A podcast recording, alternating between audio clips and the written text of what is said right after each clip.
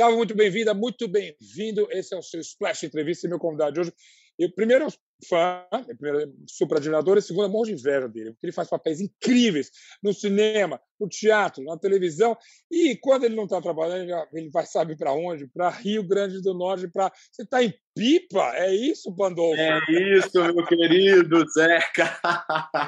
Eu estou no melhor dos mundos. A minha vida está sendo a vida que todo mundo pede a Deus. Ou seja, é. você trabalha e vai para o paraíso. Trabalha e vai para o paraíso. Eu estou assim. Exatamente. E um trabalho que vamos combinar, o, recentemente, eu estou falando de alguns anos atrás, você tem feito uma coisa ótima atrás da outra. Vamos começar pelo fim. Pelo fim não é o término, na verdade, mas pelo mais recente. Você teve gravações intensas e um personagem muito intenso também é, em Verdades Secretas 2. Que experiência, hein, filho? Pois é, menino, pois é. Foi intenso mesmo, foi um negócio que eu foi um presentão, assim. Primeiro que eu não fazia TV aberta há um tempo já, a pandemia também deixou a gente, né, um pouco de molho ali. Verdade. E aí voltar num projeto desse, que já era um projeto de sucesso, com direção da Amora, com texto do Valcir, eu nunca tinha trabalhado com, com os dois. Então, para mim, uhum. foi um foi assim, uma delícia. Um personagem um, desse também, nossa. É, um trabalho que em si, um papel que em si, um personagem, já era bastante uh, desafiador. Não que você tenha medo deles, mas justamente, Verdades Secretas já tinha uma expectativa enorme. Uh, o que todo mundo já esperava é que essa série viesse quebrar, essa novela, melhor dizendo, viesse quebrar mais alguns tabus, e o Benji é, quebrou alguns deles, por exemplo. Né? Pois é, quebrou, quebrou. A gente foi colocada aqui.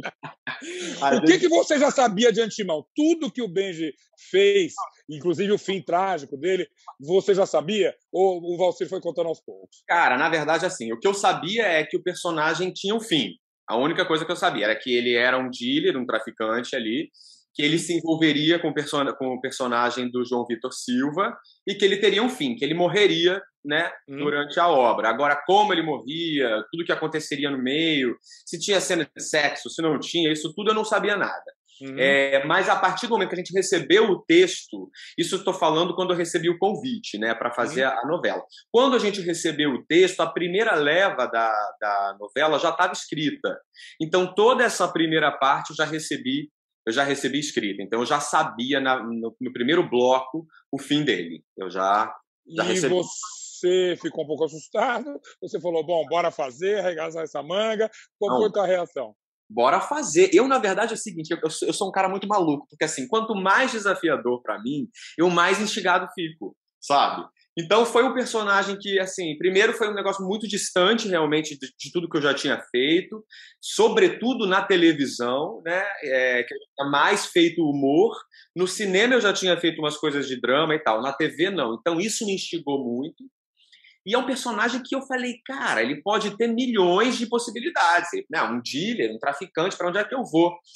E aconteceu um negócio muito legal comigo, Zeca, que nessa, enfim, nessa novela, que eu, eu me senti finalmente saindo de um casulo, assim, saindo da casca do ovo na televisão. Coisa que no teatro eu já me sentia nesse lugar, em casa, brincando, palco, claro. já como sendo a minha, o meu lugar. Né? Na TV, não. Na TV sempre tinha existido um, aquele, aquele medo da câmera, sabe? Aquele lugar de, ah, eu não vou estar tão livre, menos é mais. Como é, é que é isso? curioso isso, porque a TV certamente era um dos seus objetivos ali. Mas acho que tem a ver você dominar uma coisa de cada vez. O palco nem se fala. E a gente vai falar dele, que você sabe que eu falo isso tanto, eu devo falar na entrevista, uma das coisas mais incríveis que eu vi no teatro recente foi um certo personagem, um certo sketch teu no PI, que era, obviamente... É, exatamente. Você sabe, você sabe de qual que eu estou falando. Mas a gente já chega disso. Aí no cinema, bem ou mal, tá aí uma, coisa que você já está totalmente dominado. O que, que, faltava na TV? Agora fiquei curioso. O que, que qual foi a casca que esse, de, de, de, ovo que quebrou? Olha, cara, eu acho que faltava uma coisa interna minha, assim, de me sentir hum. parte daquela, daquele veículo. Só isso. Sim. Porque no teatro, de alguma forma, eu fiz escola, né? Eu trabalhei anos ali, eu fiz muito, eu comecei fazendo peças e tal. Então, você vive mais tempo ali dentro do palco. Não sei, o que para muitos é assustador, né? Você lidar com um público gigante, chegar. Para mim, eu não sei, eu sinto que eu me relaciono bem com isso. E na TV, o fato de não ter o retorno imediato assim, do público, né? O, nosso retorno é o retorno da equipe que está ali, o fato de ser mais técnico, de, de, de, de, é mais técnico, você se prepara de outra maneira, você se aquece de outra maneira, você. Eu sempre tive muito medo do tamanho, porque eu sempre ouvi isso, menos é mais, né? Então, quanto menor você fizer, melhor, mais seguro é na televisão. E nesse caso eu falei, cara, eu preciso é, é, é, aproximar o meu o sentimento de pertencimento que eu tenho no teatro também na televisão. Então foi um trabalho mais pessoal do Rodrigo com o Rodrigo do que de fato profissional, sabe? E aí, aí eu consegui, de fato, ali, chegando, eu, eu dialoguei muito sobre isso com os meus diretores no, no, no, nos ensaios, no processo de ensaio. Eu falei, cara, eu tenho essa dificuldade, eu quero finalmente me libertar de, de, desse, desse medo, desse não pertencimento. Claro. E, é, de certa, e, e, de certa maneira, o próprio personagem ajudou um pouco isso, porque o é. beijo é tipo assim: ou filho, ou você abraça o capeta, ou você vai fazer meia boca. E não Exatamente. tinha como fazer meia boca com o Benji, né? Exatamente. E nesse sentido, a Amora foi providencial, porque ela falou: eu não quero ninguém querendo defender o personagem como sendo uhum. é, do bem. Porque aqui não tem isso. Aqui todos os personagens estão acima do bem e do mal. Então isso foi muito maravilhoso. Sim. Isso me fez também olhar para um viés e falar: cara, chega. Eu, é, é, todo mundo é tudo um pouco, né? Nós sim, somos sim. tudo um pouco, né? Essa coisa de rotular uma pessoa como ah, santa ou outra, né, demônio, é, eu tá. acho que é um pouco mentira. Então e, eu usei e... um pouco isso ali. Eu falei, cara, ele é, ele é um cara que ele tem seus, ele, ele, ele, ele, ele enfim, ele tem seu lado meticuloso, ardiloso, né? É, é, é, ao mesmo tempo é um ser humano, ele está tentando viver daquilo, ele pode, de repente, se. Essa foi uma questão também. Ele se envolve de fato com, com, com o menino ou não? Aí eu falei, cara, eu vou deixar uma fagulha para o público achar que ele se envolveu de fato. Mas você falou bem, esse, esse, justamente esse envolvimento com o garoto, desculpa, me lembra o nome do personagem. O João, é o, o personagem do João Vitor? É. É, Bruno. Bruno, esse envolvimento com o Bruno, justamente, talvez tenha humanizado ele um pouco, é justamente que, veja, é por um caminho meio torto, porque é uma relação gay numa novela de, de TV, é, isso obrigou as pessoas a falar, não, veja aqui, esse, esse, esse dealer aqui, ele tem esse conflito, ele, ele tem essa humanidade, melhor dizendo, né? Pois é, isso foi uma coisa na sala de ensaio que a gente criou. Logo que eu li, eu falei: ah, não, ele é um escroto. Imagina, gente, ele é uhum. interesseiro, quer o dinheiro do, do, do, do menino e tal. Então é isso. E aí, quando a gente se conectou pela primeira vez na sala de ensaio, eu e João Vitor, veio muito da nossa relação também, essa humanidade do, do, do personagem, porque Sim. o João também é um cara muito sensível, estava muito disponível o tempo todo para descobrir comigo essa relação. Então, e, a nossa, e, a, e, realmente, no primeiro dia de ensaio, a gente teve um match que, cara, foi muito bonito. E aí ali eu falei, cara, eu acho que, eu, que, que, que o Benji pode se envolver. Até porque quando a gente se conhece, quando o Benji conhece o Bruno, ele não sabe que ele é um cara, um, herdeiro milionário. Uhum, uhum, né? Ele fica uhum. sabendo depois. É. Ele primeiro. O interesse veio depois, exato, exato. É, veio depois. Exatamente. Mas deu muito certo. Agora, inevitavelmente, você saber que o fato de ser tão simbolicamente, uma primeira relação eh, gay exposta, melhor dizendo, tão explicitamente na TV, iria criar um, criar um barulho. E aí, você como ator experiente, que já interpretou personagens gays, a gente vai falar é, de Minha Mãe é uma Peça, sabia que isso podia causar um estranhamento. Facilmente o público podia perceber como um clichê e podia rejeitar fortemente como, ah, isso é coisa de viado, não quero ver isso aí. Sim, Qual foi sim. o trabalho, o trabalho de vocês? Agora eu vou falar da dupla, porque você disse que teve esse match aí. Sim. Olha, na verdade foi curioso, Zeca, porque a gente não teve medo algum. E aí é uma coisa que a vida também me ensina, que quanto mais medo você tem, quanto mais, né, mais julgamento vai ter, porque você não vai inteiro. Você não está inteiro, né, para aquela causa. E quando você vai com com, com, com, o pé inteiro na porta, as pessoas ficam até meio assim de julgar, porque você está defendendo com tanta propriedade aquilo, né? E isso quem me ensinou foi Paulo Gustavo, inclusive. Sendo gay, tendo casado, tendo levado né, toda essa questão para o mundo. E o Paulo era amado. Amado pelo Brasil, que está pelo mundo. Então, quer dizer, E aí, que medo é esse que a gente está tendo desse julgamento até hoje? Acabou. Então não existiu esse medo. E eu acho que pela inexistência desse medo também não houve julgamento. Claro. E, inevitavelmente, a conversa é cair no Paulo Gustavo. E você já começou com o patamar lá em cima, porque entre tantas coisas que a gente tem para admirar, admirar o Paulo e sentir saudade dele, essa essa coragem, coragem parece até um termo babaca essa altura do campeonato 2021, mas é. pensando que às vezes a gente está andando para trás, a coragem eu acho própria. Essa coragem era a marca, uma das marcas mais fortes dele, certamente, né? Era, era sem, sem dúvida, e era uma coragem num lugar é nato. Eu tenho a impressão de que o Paulo sempre foi. Eu conheci o Paulo na escola de teatro.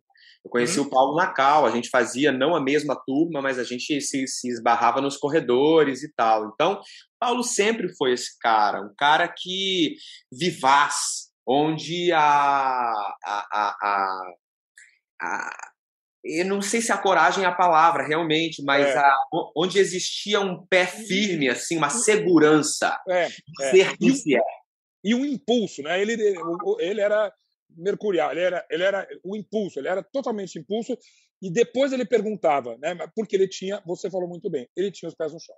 Ele tinha segurança. Ele tinha os pés no chão. E a impressão que me dava era de que onde, onde quer que ele pisasse, ele, ele, ele abriria portas. Exato. Ele abriria. E de fato abriu. E, e, Então, esse lugar dessa segurança e dessa impetuosidade, no bom sentido, uhum. uma, foi uma aula. Assim. Conviver com o Paulo, para mim, nesse, nesse sentido, foi uma aula diária. Bom, e aí você já me deu uma dica, vocês já se conheciam antes do filme Minha Mãe é uma Peça. Mas, novamente, ao ser convidado e vendo aquele papel, era extremamente desafiador. Você tinha essa segurança toda que você tem hoje naquela época? Quais foram os seus os seus conflitos quando ele te convidou para fazer o filme? O primeiro ainda.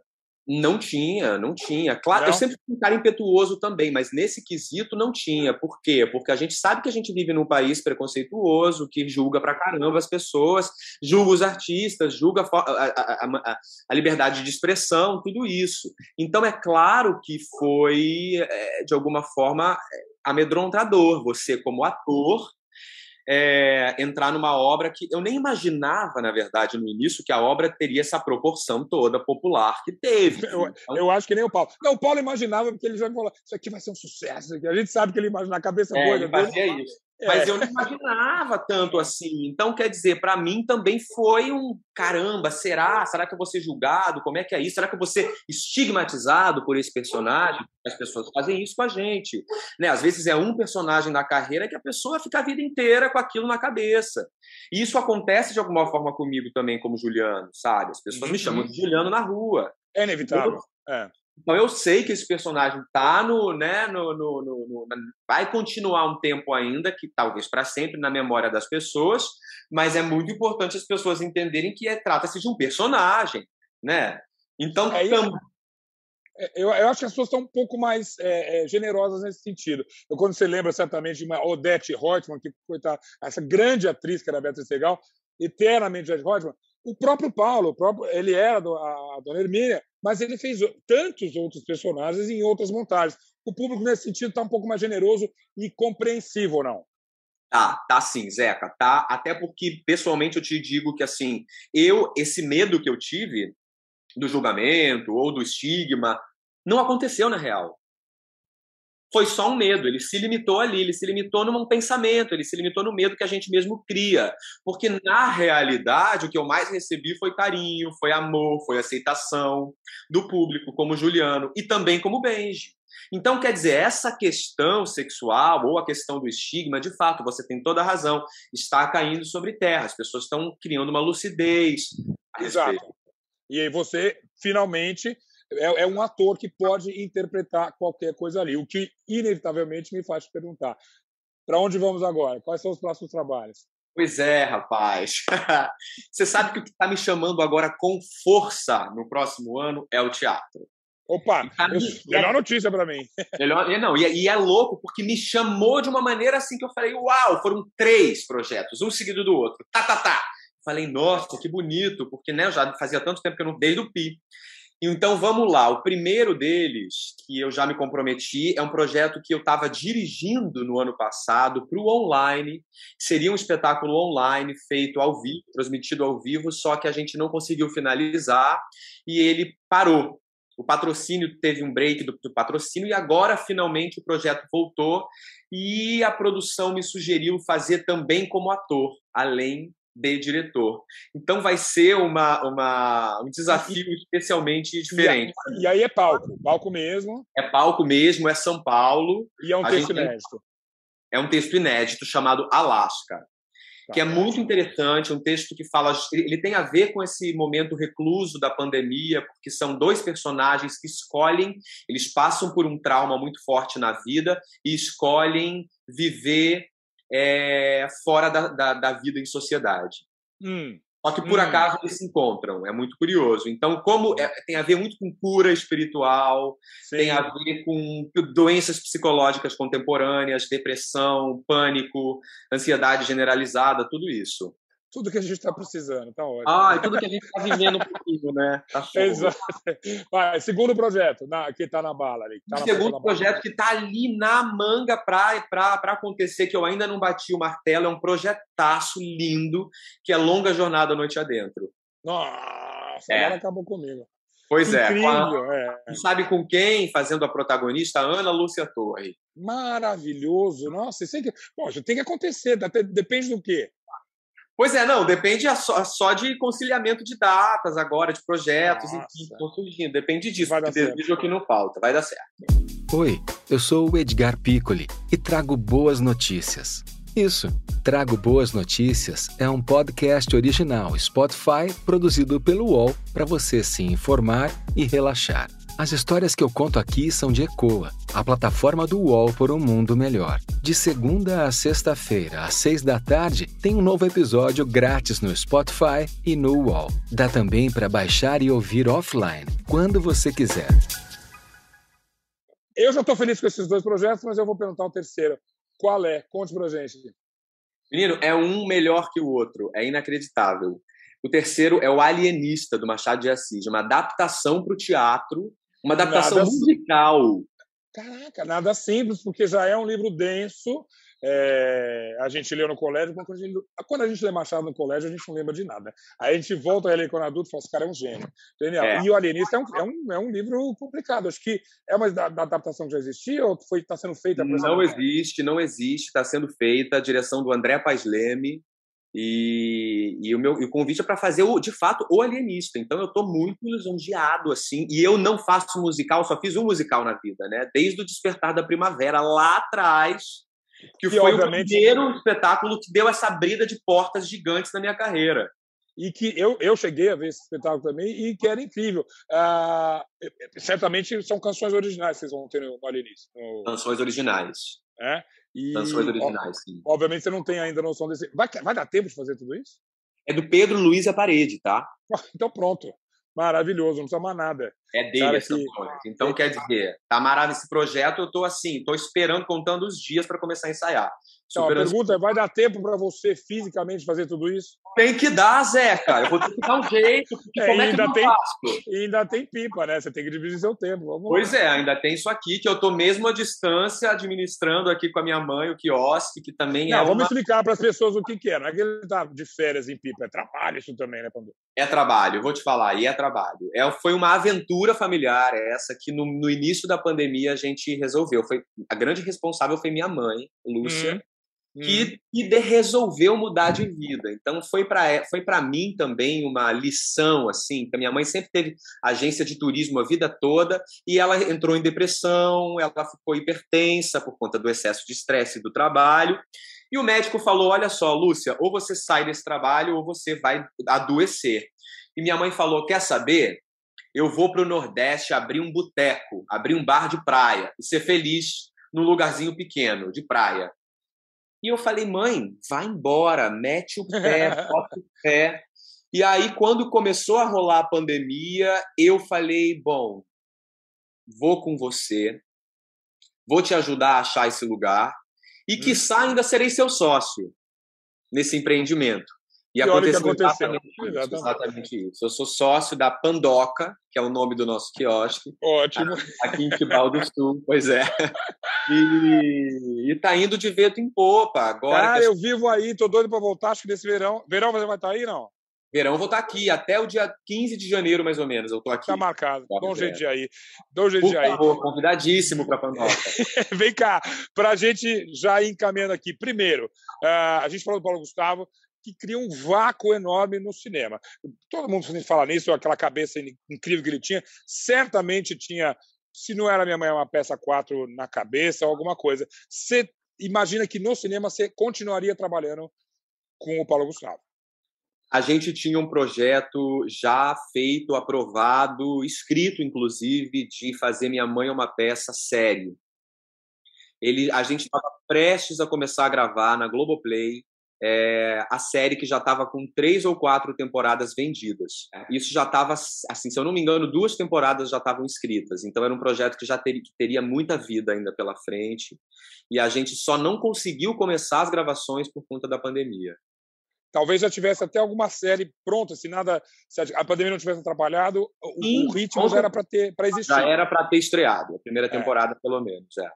E aí, imagina o fôlego disso, que seria uma coisa maravilhosa. Não, seria um sucesso, com certeza, porque né, a aceitação que o público tem, eu acho que seria aquela típica, aquela típica série que, sei lá, que sem fim, meio friend, que você é. vai, vai, vai, vai, sabe? E, e, e, vai embora. E agora, incrível também, aí falando da, da minha peça, eu vi como como teatro, você viu também, incrível a possibilidade de um trabalho desse de viver várias coisas. Foi cinema, seria uma série de sucesso. Tem uma coisa meio icônica na, na, na numa Mãe é uma Peça, né? Você consegue dizer o que quer, consegue definir? Olha, Zeca, para mim, na verdade, o que, que acontece? É a família brasileira cuspida e escarrada, é o retrato hum. dela, sabe? Então. Engraçado, me emociona falar. É, mas é porque assim o público se, se, se, se, identifica de uma maneira muito tremenda ali com todos os personagens. Com a mãe, imagina, todas as mães são de alguma forma Dona Hermínia. É, o que eu recebi de retorno de, de vários, várias, várias pessoas nas redes sociais, sobretudo gays, é, falando como, como o filme, como a obra, o personagem, a obra em si ajudou na relação, sabe, com os pais, na, na aceitação do, a, a, mãe assistindo e aceitando. Então isso para mim me emociona muito, sabe? Isso mexe muito de fato comigo, assim. E, e, e, e, isso faz a gente entender também o nosso propósito como artista, né? Que é transformar as pessoas. Então, quando alguém chega para mim e me abraça, aconteceu aqui no shopping, Natal, agora, semana passada que eu tava, de um rapaz me abraçar e falar: Meu Deus, você não sabe como você me ajudou, você não sabe como te abraçar, me faz ficar um pouquinho mais próximo do Paulo e tal. Então, claro. ui, isso para mim é, é, é, assim, é o, é o propósito, o propósito do Paulo ele foi feito, assim. Então, para mim, o filme ele é icônico por, por isso, porque ele comunica. É. Ele comunica a vida como ela é e a família brasileira como ela é, assim, com todas as suas pequenices. É uma obra plural no sentido mais positivo, né? E finalmente você eh, com tanta, tantas possibilidades, um caminho que obviamente se a gente fosse começar de carreira, ver trajetória, a gente sabe o quão difícil é isso. Mas você me parece, além de tantas coisas positivas, de um ator extremamente contemporâneo, no sentido de que você veja três peças engajadas, você fez um trabalho na TV, foi bem sucedido, você faria um outro filme. Se uma, um streaming te chamar, você faz. Eu citei você já outro dia ao falar das possibilidades desses atores novos, que de, às vezes dependiam muito, a gente viu isso, de um esquema só, de ser apenas, né, um, é, da, da, de depender da novela para fazer aquele sucesso. Mas, na verdade, você vive muito isso. Essa é a condição do ator hoje em dia. E você acha isso positivo? Isso é uma coisa que melhora a possibilidade de trabalho de vocês? Olha, Zeca, tem, tem, é uma faca de dois gumes, porque ao mesmo tempo que é muito interessante a gente ter a nossa essa rédea na mão, digamos assim, essa faca e o queijo na mão, para fazer, a gente tem. Então, Paulo Gustavo fez isso, né? Ele não precisou da televisão para ser, ser um grande sucesso, para se projetar popularmente e tal. O ator hoje no Brasil tem isso. A gente pode fazer teatro, a gente pode não necessitar da mídia e conquistar essa, essa, essa, essa esse espaço. Então, é muito legal. Ao mesmo tempo, eu acho que ainda ainda existem inúmeros artistas de, qualifica... de uma qualidade assim inegável, com muito pouco espaço. Eu, acho que você é um exemplo de um ator que sabe aproveitar esse momento, porque o mercado, a novela sempre foi muito, durante muito tempo a única porta de entrada. E hoje isso também está muito mais plural. Você vai fazer um streaming, você pode fazer um filme, um teatro. Acho que nesse sentido o, o, tá, tá, tá, tá melhor, tá mais competitivo tudo. Sem dúvida, Zeca, sem dúvida, sim. Há, há, anos atrás a gente não tinha o streaming, por exemplo, produzindo tanta coisa, dando tanta oportunidade, né, para os artistas, para os atores e tal. Então hoje, claro, o mercado realmente tem essa tem essa possibilidade, essa, essas possibilidades, essas várias janelas abertas sendo produzidas ao mesmo tempo, para além da TV aberta. É, mas que ao mesmo tempo talvez dificulte o trabalho do ator no sentido de escolher. Você vê, inevitavelmente, eu vou falar rapidamente sobre a Camila Queiroz, que apostou numa coisa, que é, o streaming seria tudo. Aí, e, e, se você quiser, você entra nessa questão, mas a minha pergunta é: às vezes é difícil achar o equilíbrio. Onde que eu aposto hoje em dia? Ao mesmo tempo que é uma vantagem, às vezes é, uma, é, um, é mais um desafio para o ator. É, não tem fórmula, né, cara? Não tem fórmula, Zeca. Assim, essa vida nossa o streaming, claro, ele veio, ele veio trazendo muitas oportunidades e muitas é, é, possibilidades maravilhosas de trabalho, mas ao, ao mesmo tempo são. Eu, por exemplo, eu, eu, eu, passei por praticamente todos, todas as uhum. plataformas de streaming. Só que sempre em produtos assim, eu passei e despassei. Assim, eu também não criei nenhuma raiz forte ali dentro com nenhuma delas. Então é Sim. é muito relativo. Tem gente que criou, tem gente que está ali, está tá, tá contratada. Agora o streaming, se eu não me engano, está inclusive fazendo com projeto de, de fazer novelas, né? Exato. Ali exato, também. Então é muito, cada carreira é muito é muito única, né? É muito mesmo na TV aberta é muito único. Exato. Mesmo no teatro é muito único. Cada como cada artista é, é, se insere no mercado e se mantém sobretudo no mercado, é uma coisa que não tem fórmula. É, é uma luz de cada um, é um jeito, sei lá o que acontece assim. Eu é. fico, eu fico eu fico Como até hoje. Música, é preciso estar atento e forte, só isso, né? É preciso estar atento, forte, firme e não desistir assim mesmo, se você sente no coração que esse é o seu propósito, é seguir. Porque às vezes, às vezes demora, o tempo é relativo, né? Às vezes tem atores que fazem um trabalho que é um super sucesso e depois fica um tempão sem fazer nada. Exato, de repente é. faz outro que aí nesse outro é o trabalho que uau, que tudo acontece, Bom, né? Que você não perca esse espírito, então, que venham mais trabalhos, essas três peças de teatro incríveis, que venha filme, streaming, venha novela, venha oh. tudo. E que venha também uma boa água de coco. oh, eu vou te ver em janeiro. Tá? Essa água de coco está aqui já, ó, tá Aproveita. tá Ai, que delícia. Aproveita esse astral maravilhoso, parabéns por tudo. Obrigado. Obrigado, meu querido, para você também. Amei nosso papo. Ótimo, beijo enorme. Tchau. Tchau, tchau.